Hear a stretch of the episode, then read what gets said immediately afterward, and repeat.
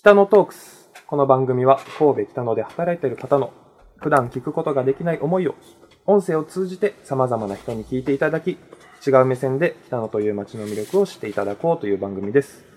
第30回目ボリューム1。本日は福徳美術有限会社をご紹介します。福徳美術有限会社の徳倉英発さんです。よろしくお願いいたします。どうぞよろしくお願いします。よろしくお願いします。はい。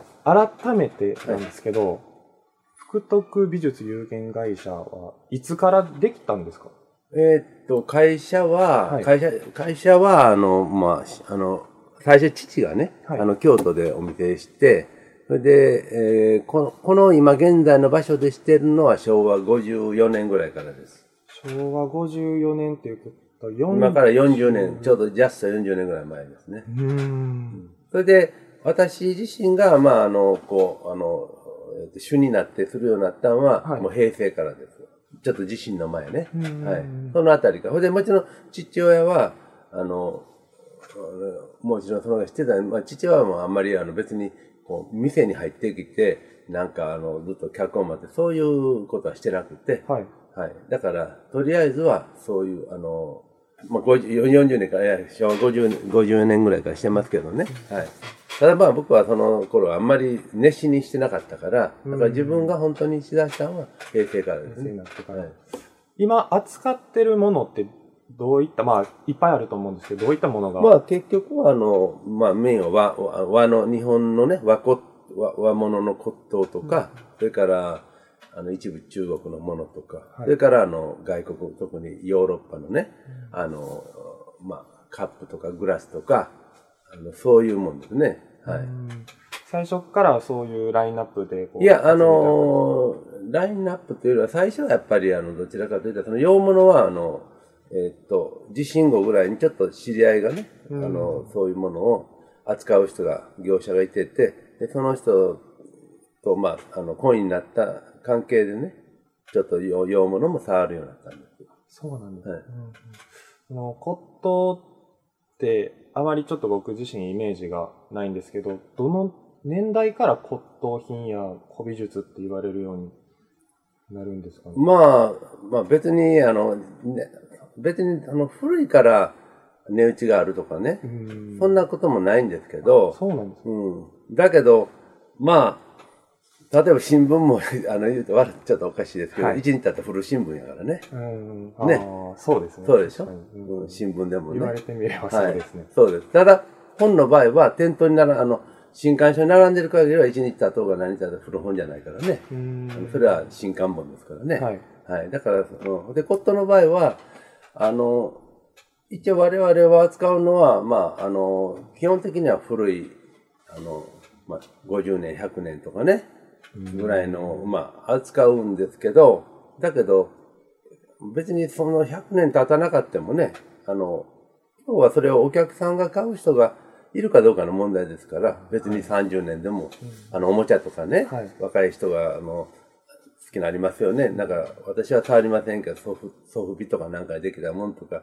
まあ、あれらのことはブリキのおもちゃとかそんなあるんですけど、そういうのでもね、はい。まあ、ブリキのおもちゃって今もうブリキはないですから、それなかなか見ないですよね。そうですね。だからそういうね、あの、もうもっと新しい材質のもんで、うんそれで案外、あの、ね、あの、みんながそれを、まあ、コレクションするっていうのか、だからカードとか、はいなんか、えっ、と、なんとかカードってありましたでしょ。どんなカードですか？いやいや、私はあんま触らないので、この、なんかあ、こういうふうな、これこの間これ僕らも知ってます。もう遊戯王これのねカードですね。そうそう。私、この間、まあ、たまたまある人から、あの、まあ、かまあ、買った中にあったんやけど、なんか、はいうんそういうのもね、あの、年、ものによってはすごい価値があるやつがあるみたいです。だけど、大量に出てるから、はい私はそれがどれぐらいするのかわかりませんけどね。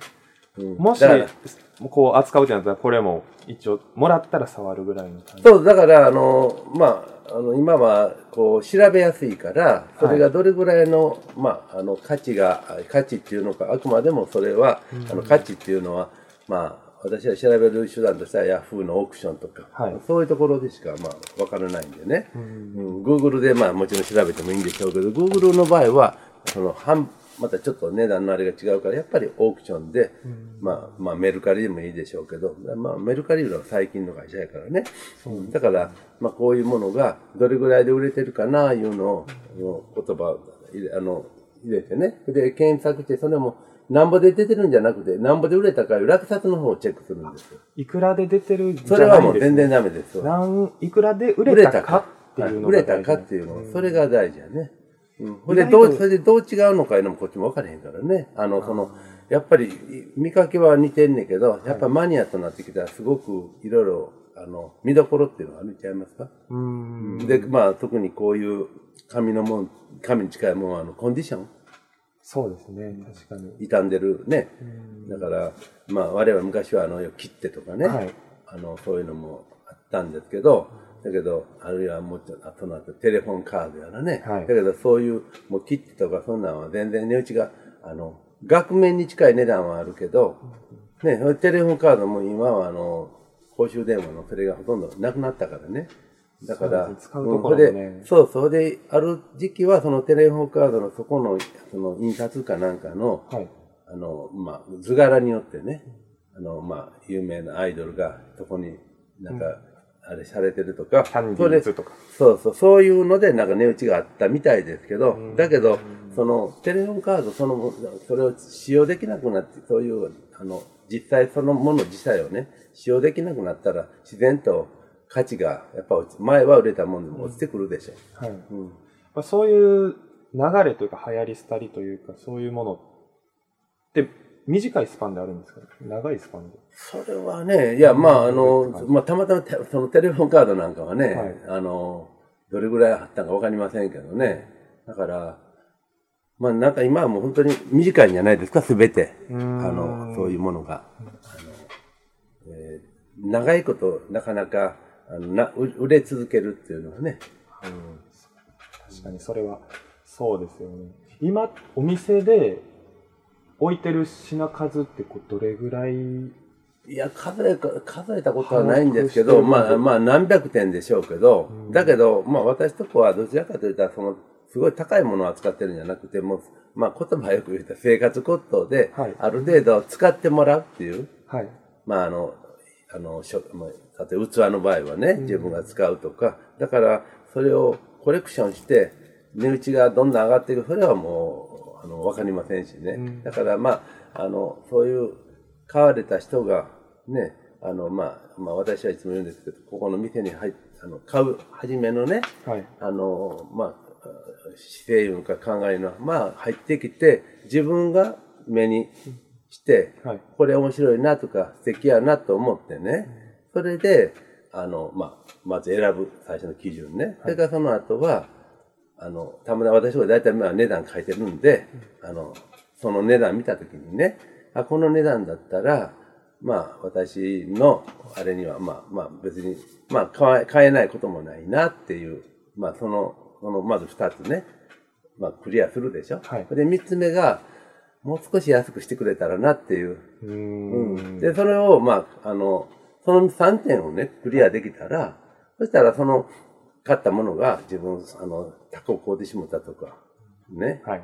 売りつけられたらなくて、僕はあくまでもその自分が入ってきて見て、それで、値段もたまたま大体書いてるから見て、それそれもまあまあこれやったらいいな。それで、あとはもう最後のところを、はい。まあそういうことでしたらいいんちゃいますかって時々言うことがあるんですよ。うーん。選ぶ、選ぶ、あの、ポイント言ったらおかしいけどね。はい。うん。だけどその、あの、価値観の人によって違うし、はいで、使うのもね、自分にはこれは使いやすいけど、やっぱり、あの、特に皿とかそんなんね、あの、A さんにとったらすごいいいけど、B さんにとったら、なんや変な色やとか、まあ色あるでしょ。はい。うん。もう全然、ね、人のあれは違うからね。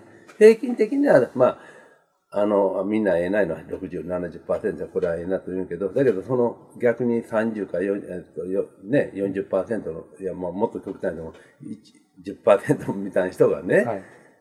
中にはこれ、すごいええなと思う人もいるわけですから、うんはい。そうですよね。なかなか、それはわからないですもんね。うーん。だからまあ要は、あの、まあ僕、学校とは学校じゃないから、はい。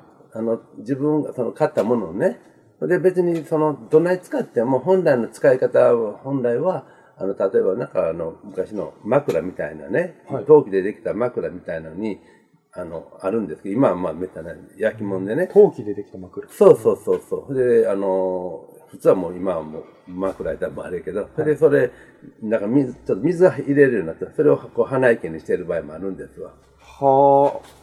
横になってるのを縦にして。